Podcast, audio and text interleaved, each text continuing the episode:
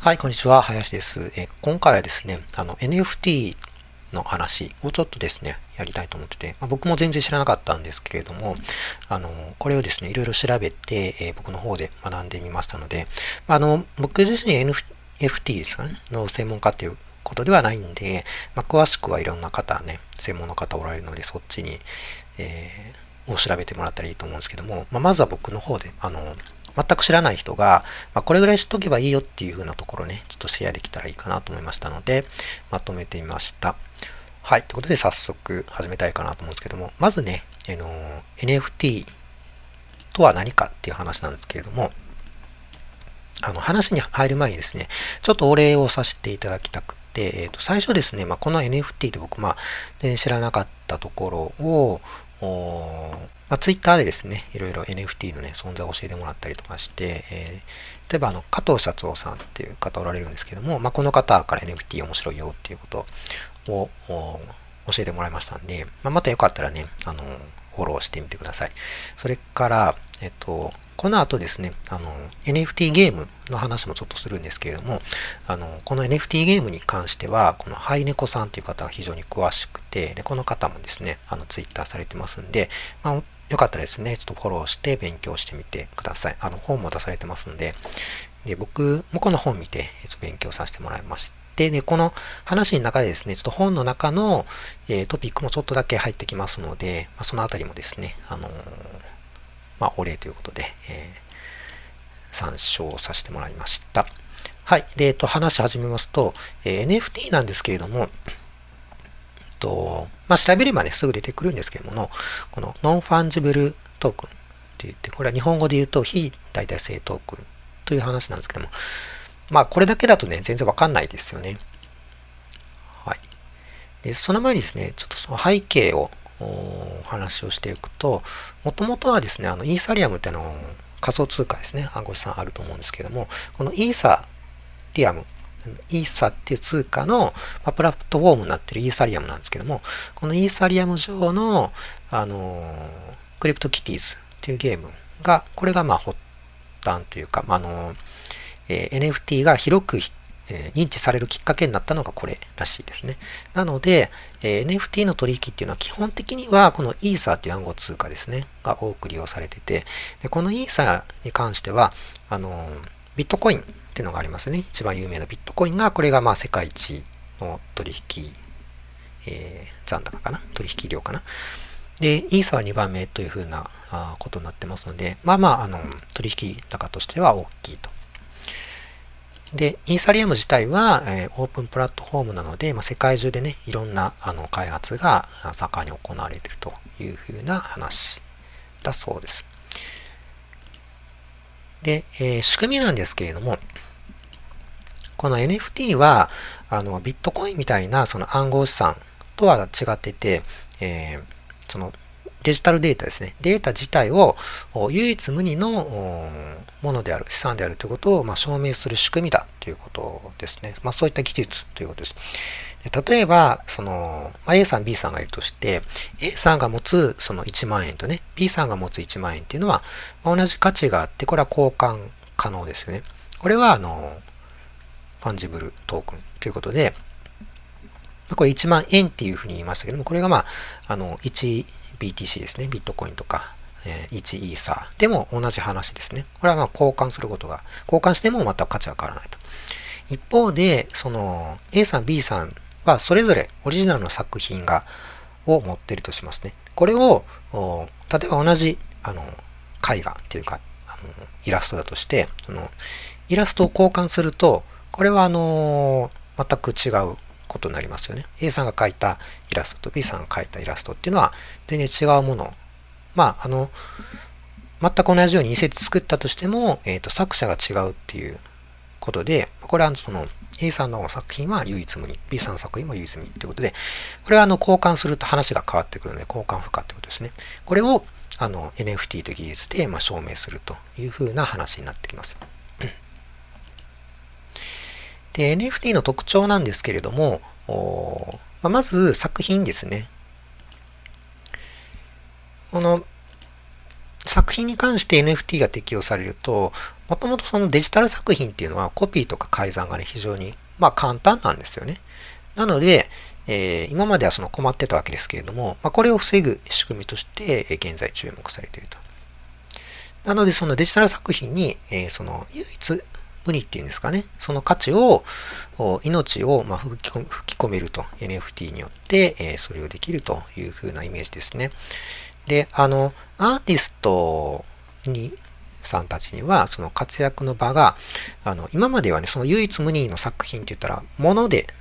もう証明するしかなかった。絵だったら、まあ一つはキャンバスとかですね。だけど、まあその活動がですね、デジタル空間にも広げられるので、まあこれ非常に朗報かなと思いますし、NFT の面白いところとしては、あの、このプログラマビリティという仕組みがあって、この仕組みによって、例えばその NFT がついた作品の、まあ、どんどんその所有権が変わっていくわけですよね。そうすると、えー、転売するときに、その所有権変わるときにロイヤリティを売るその元の作者さんがロイヤリティを売るということも可能で、このインパクトはね、結構大きいかなと思うんですよね。なので、例えば、その、資産価値の高い何か作品を生み出して、それがどんどん転売されていったとすると、転売されるたびに、例えば5%とか10%とか20%とかっていう風な、その手数料が、あの、作者さんに入ってくるという風な形になりますよね。これは非常に面白い仕組みですよね。こういうことが、まあ、NFT という技術によって、できるという風な形になります。あともう一つですね、盛り上がっているのはゲームの方で、えー、この NFT ゲームっていうのは、まあ、従来のね、例えばそのスマホゲーっていっぱいあると思うんですけれども、あの、NFT じゃないゲームは基本的にはその開発者元ですね、運営さんの方が、まあ、全てルールを決めて、えー、なんやかんややってしまうっていう方法ですね。えーまあ、それ、それで、その、そのしか方法なかったんで仕方ないんですけれども、NFT が入ってくると、えっ、ー、と、分散型とか、ユーザー参加が、ユーザー参加型にできるんですね。あの、なんていうかな。そのデータに NFT がつくことによって、そのデータがすごい独立性を持つ。例えば、その、どっか別の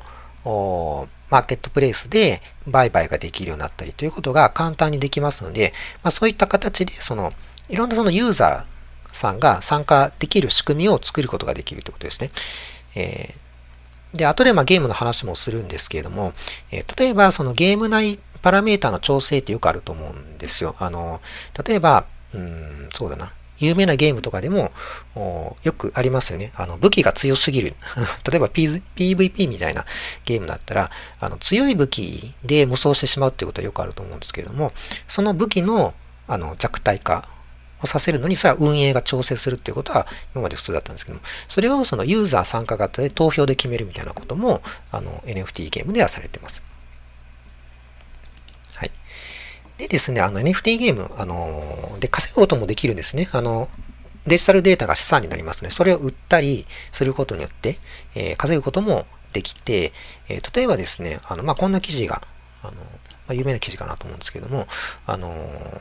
フィリピンですね、フィリピンの方ってあの、まあ、海外に出稼ぎして、えー、稼がはる人結構あの数多いんですけども、まあ、コロナでね、海外に行けなくなったと。で、そうすると、まあ、フィリピン国内でなんとかやり取り、やりくりしないといけないんですけども、それがなかなか厳しいと、経済状況もあって。ということで、その、例えば NFT ゲームでね、あの、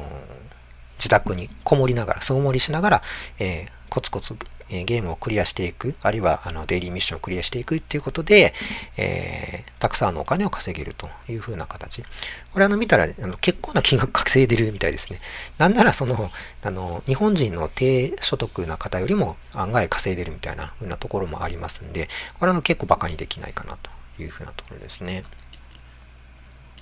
はい。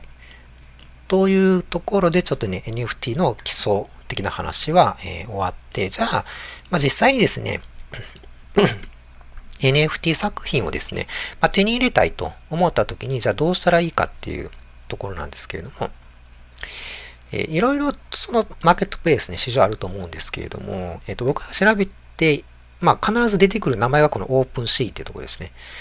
で、ここが、うんまあ、今のところ最大手かなというふうなえー、気はしてます。で、どれぐらいその取引されているかって言いますと、まあ、最近ね、ちょっと急落しましたよみたいな記事があったんですけれども、えー、このニュースの中を見ると、えー、一部取り出すと、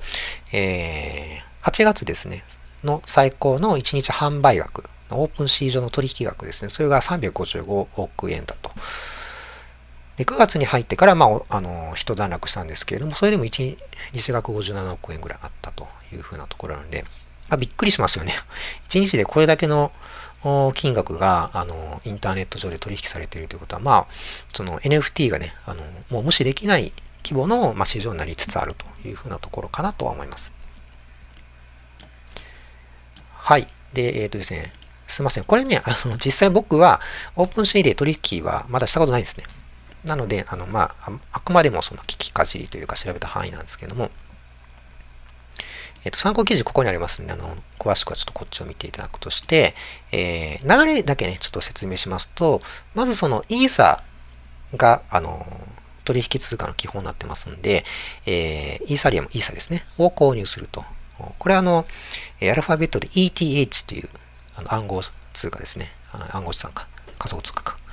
になりますんで、これはまあ購入すると。で、えー、ブラウザ上にですね、メタマスクっていうウォレットを準備します。で、これウォレットって何かみたいな話からするとちょっと長くなるんで、ちょっとあの省きますけど、あの、まあ、ウォレットってね、日本語で、えー、財布っていう意味なので、もうそのまんまやと思ってください。その買ったイーサを、えー、ウォレットで財布に、メタマスクっていう財布に持ってくるというようなところですね。これはあのメタマスクは Chrome か Firefox で動きますので、あのこのブラウザ上で、えー、取引すると、ことができるようになるということですね。で、これは、あの、取引上からですね、あの、このウォレットにイーサーを送金することができますので、これやってみてください。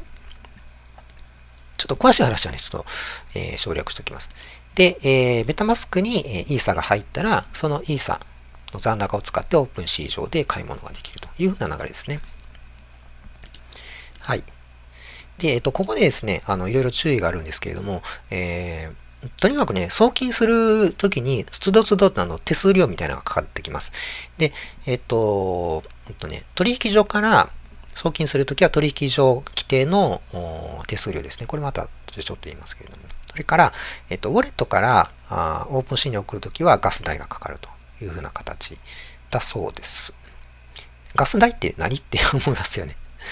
ガスってね、あの家のコンロのガスかなと思うんですけども、あの、うんと、ガソリンのガスですね。要はその燃料費みたいな感じで、えー、取引するたびに、その、こういうビットコインとかイーサーっていうのは、その取引履歴をつけて、それが申請であるっていうものを、ことを、ま証明して証明し続けるわけですけども、そのためには当然計算量がいりますよね。でその計算をしてくれる人たちに、えー、その手数料を払って、そのネットワークが維持されているというふうなことなので、まあ、これを払う必要があるということですね。はい。これがね、NFT 作品をどう手に入れるかって話でした。次はですね、えーまあ、ゲームでね、稼ぐこともま可能になってきてるっていう、ちょっとこの辺のね、話題を話したいかなと思います。で、これもね、あの作品購入と一緒で、あの、必ずウォレットを導入しないといけないっていう形になってます。あの、ゲーム内でですね、特にその、イーサとかね、あの、お金使わないでおこうと思っても、とりあえずウォレットとの接続は必要になってきますので、これは、ね、NFT ゲームする場合は必ずウォレットを導入してください。で、あの、PC 版はね、えー、そうやって、えー、さっき言ったメタマスクを導入して、ブラウザ上に導入してん、で、ブラウザ上でゲームをするっていうのが主流なんですけども、あの、スマホアプリでもできて、スマホアプリの場合は、このメタマスクを導入するっていう形でなくて、えっ、と、ウォレット一体型ですね、スマホアプリの中にウォレットが入ってて、そのウォレットのアドレスに、えー、取引所からイーサー送金してみたいな、そういうような流れっぽいです。で、僕もね、そのアプリの方はあんまりやったことなくて、あの、ブラウザでやってることが多いんですけれども、あの、アプリもね、あのこのクリスペの方だけはやってみて、えっ、ー、と、そうすると、うん、違うウォレットが紐づいてました。やっぱりそのアプリ上のウォレットと、それからブラウザ上のウォレットは全く別のものになってくるので、えっ、ー、と、これね、ちょっと注意してほしいのは、どっちから始めるのがいいんかな、みたいなところがあって、まあ、いきなりここからね、ハードルがあるんですけれども、あの、まず始めるときは、え、どっちかから、あどっちから始めようかなっていうのと、まあ、両方立ち上げてもいいんですけどね、両方立ち上げたら別のウォレットにくっつきますんで、まあ、それでもいいんですけれども、あの、メインをどっちにしようかなっていうのはちょっと考えておいた方がいいかもしれないですね。はい。で、ゲームの、ちょっと例ですね、あの、まあ、この3つ3大ゲームって、えー言われてて、さっきあのご紹介したハイネクさんの本でもこちら紹介されてたので、ちょっとだけ話をしてみて、で僕もちょっとだけやってみましたんで、その辺の話もしてみたいかなと思いますけども、まず1個目クリスペですね。とこれは、あの国産のカードバトルゲームになってます。で、これあの、まあ、カードバトルってね、やっぱりその、アナログでやる場合もあるじゃないですか。アナログで、えー、カード買ってきて、そのカードのルールで、まあ、対戦して楽しむってね、あのまあ、テーブル上で本当にやる感じのものあると思うんですけども、あれの、まあ、その、デジタル版っていうんですかね、電子版っていうんですかね。まあ、そんな感じかなと思います。で、電子版でやると、どうしても今までは、その NFT じゃなければ、あの、その、例えばレアカードをゲットしたとしても、それに価値はなかったですね。なんぼでもコピーできちゃうんで、それは、うん、あの、なんていうかな。えー、客観的な価値を持たせることは難しかったんですけれども、その NFT 技術によって、まあ、それが、その、例えば、えー、唯一無二のものでありますよとか、あるいは発行枚数上限ってあるんですけども、えー、それが、あ例えば9枚だけ、えー、発行されている、うん、めちゃめちゃレアな、一番レアなカードですよっていうこともちゃんと証明されるわけですね。で、これ NFT は面白いのは、この運営さんですらこの、例えば発行枚数9枚って決めたらこれ変えられないらしいんです。一回やったら。なので、えー、そういった意味でも非常に、まあ、あの、なんていうかな、面白い、えー、市場が形成されるっていうところですね。これ、うんと、これ何もやったっけな。あの、一番レアカードでね、確か何、何十万だったかな？何百万だったかな？何十万だったと思いますけど、ぐらいの金額でなんか取引されてるみたいですね。それから、この辺の話しましたね。なので、そのデジタルで取得したカードもね、やっぱりこういう資産になっていくということですね。それと、とクレスペの特徴としては、えっ、ー、と、投資要素があるっていうことですね。これちょっとまあ話、あの、簡単にしておきますけど、まあ、ギルドっていうゲーム内のコミュニティみたいなのがありまして、まあ、そのギルドの中中で、そのギルドストックっていうね、株式のような仕組みがあって、えー、この株の発行数がめちゃめちゃ少ないんで、あの、まあ、そもそも手に入れるのが難しいんですけども、まあ、そういった仕組みもありますよっていうところですね。はい。そうですね。極端に少なくて、で、新株発行ってやってないみたいですね。で、あの、まあ、だったら、いや、そうは言っても手に入れてやりたいという方もおられるかもしれないですけども、まあ、ハイリスク、ハイリターンであるのは間違いないですね。例えば、その、えー、クリスペがですね、あの、サービス終了しますってなったら、まあ、このコミュニティ自体がなくなりますよね。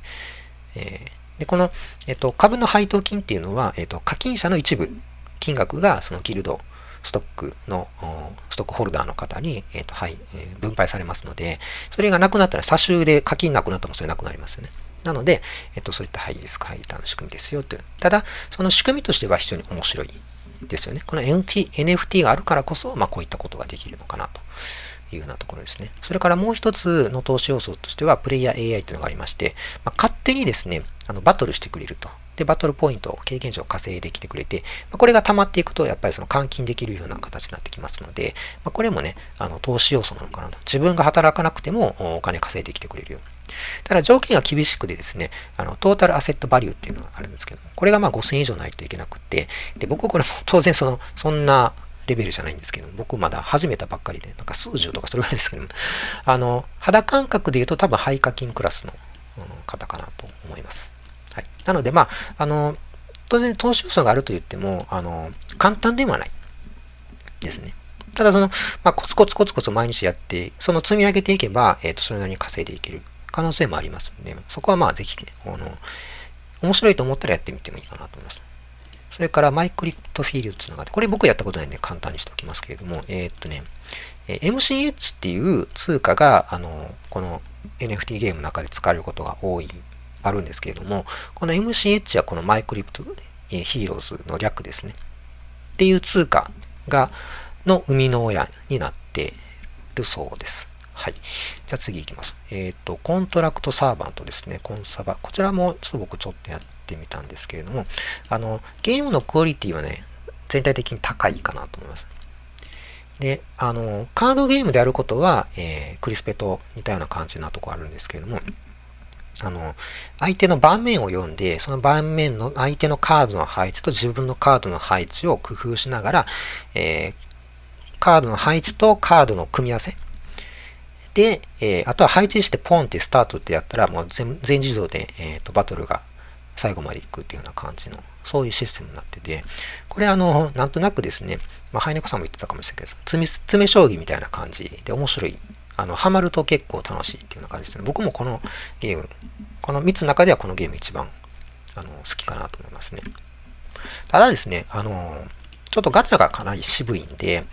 例えばですね、あの、ガチャ引くときにレジェンダリーって一番レアな、えー、カードあるんですけども、それの当たり確率が0.1%ですね。で、これ0.1%って要は1000回引いて1枚当たるか当たらへんかっていう風な感じになりますので、あの、で、これガチャの場合はね、僕もガチャはまあ経験あるんですけども、えっとね、例えば、まあ、これ1000回引いて1枚当たるって言ったら1000回引いて当たらんことあると思います。でも2000回引いても当たらんこともあると思います。まあ、逆にね、1000回引いて2、3も当たるということもあるかもしれないですけども、あの、そういった感じなので、まあ、ほんま渋いと思いますね、これね。だからもう、逆に言ったら宝くじやと思ってもらったらいいと思います。あの、よく解説記事とかでもね、コンサバの解説記事で、レジェンダリー狙うのはさ、無理ゲーですっていうような話で、されてるままさにそうかなと思いますね。なので、まあ、このコンサバで稼ごうと思ったら、多分毎日コツコツ対戦するっていうのが一番近道かなと思いますね。はい。それからですね、これちょっと、えー、僕もやったことないんで簡単に紹介するだけにしておきますけど、アキシーインフィニティって、これ海外発のね、あのー、キャラバトルゲーム。なんかベトナムでしたっけね？そうそう、ベトナム発の、えー、1日にね、100万人以上が遊んでるゲームだそうです。これすごいですね。はい。まあ、こんな記事もありますんで、読んどいてみてください。えっ、ー、と、今のところですね、日本語未対応なんで、これ、まあ、英語で、ができる人なら遊べるかなと思います。ただ、えっ、ー、と、このゲームね、えっ、ー、と、無料から始めるっていうのができなくて、え実はその、このアキシーっていうキャラクター同士でバトルするんですけれども、このアキシーをね、最初、まあ、最低でも一番、えー、安いアキシー、まあ、アキシー3人いるんですけれども、この3体集めるのに、まあ、6万以上かかるというふうなことなので、でもその一番弱いキャラだけね、3人集めたとしても多分全然勝てないので、あの、もっと多分、これやったことないですけどね、えっと、10万とか20万とかも最低多分投資しないといけないかなと思います。ただですね、なんかその、これ、真面目にやってる人は、あの、毎日ポチポチして、えっ、と、ゲームで対戦して勝つ、勝ったり、負けたりしながら、あーゲーム内通貨をゲットして、でもそこからですね、換金するのかな？して、えっ、と、3万から4万ぐらい稼げるよっていう風な話らしいので、まあ、これすごいですよね。はい。あ、つまり3万っていうのは月ですね。月3万。だからあの、えっ、と、例えばバトル強くなって、もっとガンガン勝つようになってきたらもっと稼げると思います。ただそのためにはやっぱり努力しないといけないし、強いキャラも必要だってこともあります。はい。で、えっ、ー、と、話してきましたけども、新しい副業の可能性があるのかなーっていうところですね。ただ、あの、僕もね、やってみて思ったのは、まあ、難しいところもあって、まあ、そもそもね、そのゲーム好きなのか、やりたいのかっていうところですね。このあたりもちょっと、あの、なんていうかな、えー、想像してみてほしいところなんですね。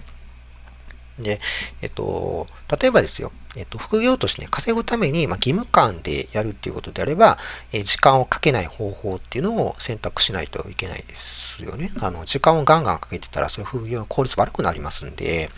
で逆に、えー、楽しく続けられることであれば、まあ、時間をかけても OK なのかなっていうようなところはありますけど、ちょっとそこはね、えっと、個人の価値観によると思います。で、ここをどうするか、そこのポリシーを決めていくっていうのが、まずこの NFT ゲームで稼ぐっていうところのポイントになってくるのかなと思います。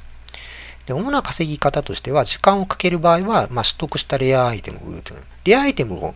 えー、ゲットするのにすごいやっぱ時間かかると思いますんでね、努力して努力して、あるいはその非常に自分の強い運を信じてガチャを回しまくるとか、そういったところもあります。で、ガチャを回しまくるにしても、そのガチャの、えっと、元になる何かしらをね、貯めていかないといけなくて、それは結構時間かかっていくというころですよね。はい。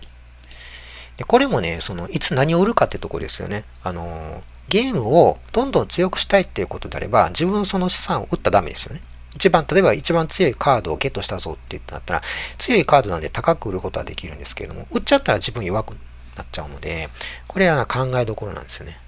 でこのハイネコさんも言ってたんですけども、アセットが2倍になったら売るっていう方法もあると思います。はい。あるいはね、あなんかレベル分け代行サービスみたいなのもあるみたいです。自分でポチポチするんじゃなくて、誰かさんにポチポチしてもらおうみたいな。でポチポチしてもらったら、あその、なんていうかな、ポチポチ料金いただきますよみたいな。そんな感じです。これ面白いですね。あの、非常にまあ手堅い。でも多分、そんなにお金儲からないと思うんですけれども、まあ、家でできる副業としては、あの、まあ、悪くはないのかなってところですね。時間をかけたくないってことであれば、まあ、オーナーになるってことでね、先ほど言った、あの、クリスペンの中で、えっ、ー、と、ギルドストックみたいな、仕組みありましたけど、まあ、そういったところでオーナーになる。あの、まあ、狭いもん、狭きもんかもしれないですけども、まあ、そういった可能性はあるということですね。それから NFT ステーキングっていうのは、これは、えっ、ー、とね、さっきもなんか AI で自動で稼ぐみたいな話しますけど、そんなような話です。それから転売ですね。あの、えっ、ー、と、この動画の前半のところでお話したアートの方ですね。えー、とは OpenSea で取引されているようなところでは、この NFT ゲームの、えー、もの、アイテムなんかも取引されてて、それがまあ価格がね、日々変動しているっていうところありますんで、この相場をよく知って、あの、しっかりじっくり相場を、なんていうかな、ずっと眺めていけば、この取引のチャンスってのあると思いますんで、安く買って、ま高く転売するっていう感じですね。まこういった方法もあるのかな。まあでもこれね、時間をかけない方法って言ってるんですけど、これ多分かかるんじゃないかなと思うんですよね。僕個人的には。はい。あんまり面白くないと思うんで、これはもう、もうおすすめはしないですね。だから、うんと、一番面白いのは多分このオーナーやと思うんですけども、ただその、今はその NFT ゲームの市場が全くそのちっちゃすぎて、えーそこのオーナーになるっていう、なんていうかな、チャンスが少なすぎるんで、なかなか難しいところあるんですけども、ただこういう方法があると思あの知っておいて、なんかチャンスがあれば参入してやろうかなみたいなのは、それは面白い、うん、形かなと思います。例えば、さっきのね、あのー、クリスペの、えーと、ギルドオーナーかな？だったら1株1万円で売ってたっていう話らしいので、あのそれやったらね、あじゃあ1株オーナーになろうみたいなことは、もしかしたらできるかもしれないですね。まあ、今は売り出しがないんで、それできないんですけども。はい。はい。ということで、えっとね、このチャンネル FP さん向けのチャンネルなんで、一応 FP として押さえておきたいことも話をしていくと、まあ、聞かれたらね、答えられるぐらいの知識はやっぱり身につけておきたいなとは思いますね。で、えっと、この動画でですね、あのある程度は抑えられるかなと思うんですけれども、まあ、自分なりに調べてね、一度はアウトプットしておくっていうのがおすすめと思います。それから、えー、クライアントさんにへのね、例えば、えっと、副業の可能性ですね、として、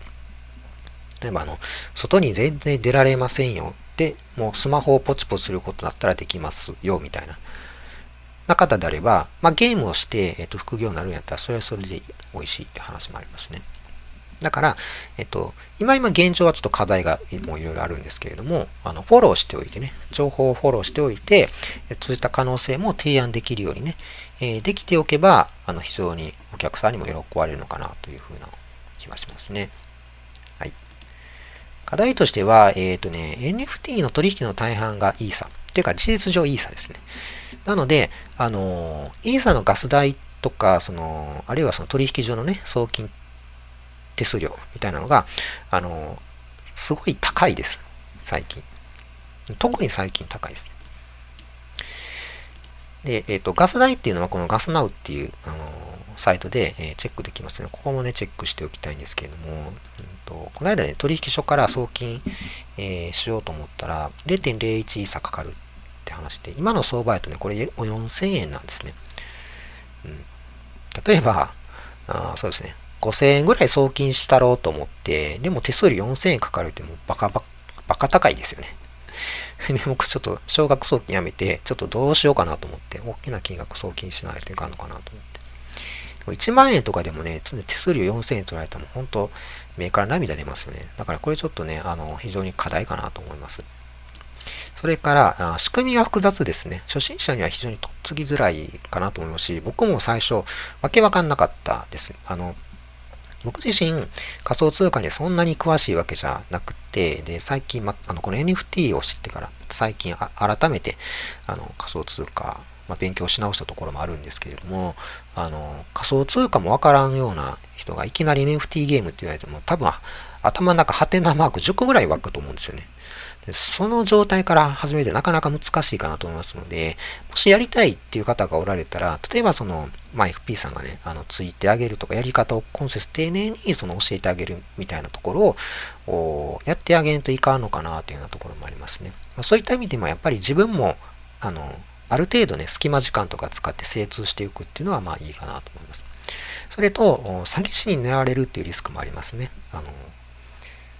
えっと、NFT ゲーム、うんと、今はどうかもしれないですけど、ちょっと前ぐらいは、やっぱりその詐欺的な、えー、ところが作ったそのゲームとかがあって、えっ、ー、と、そこに入金したらとんずらされましたみたいな 話もあったみたいですけれども、まあ、あの、やっぱりこういった、まだまだその認知度が低い市場っていうのは、まあ、詐欺師もうろうろしているので、まあ、そのあたりもね、注意したいところですね。それと、えっ、ー、と、NFT がね、やっぱ最近特に、えっ、ー、と、注目を浴びているので、まあ、バブル化している、あの、局所的なバブルですね。NFT 市場のバブルですね。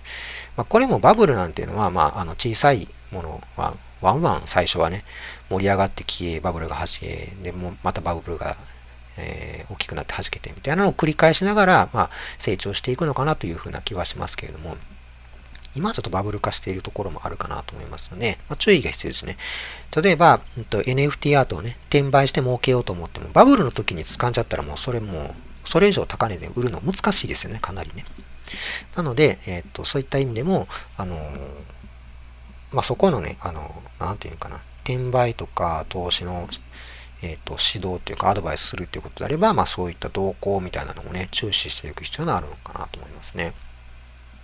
はい。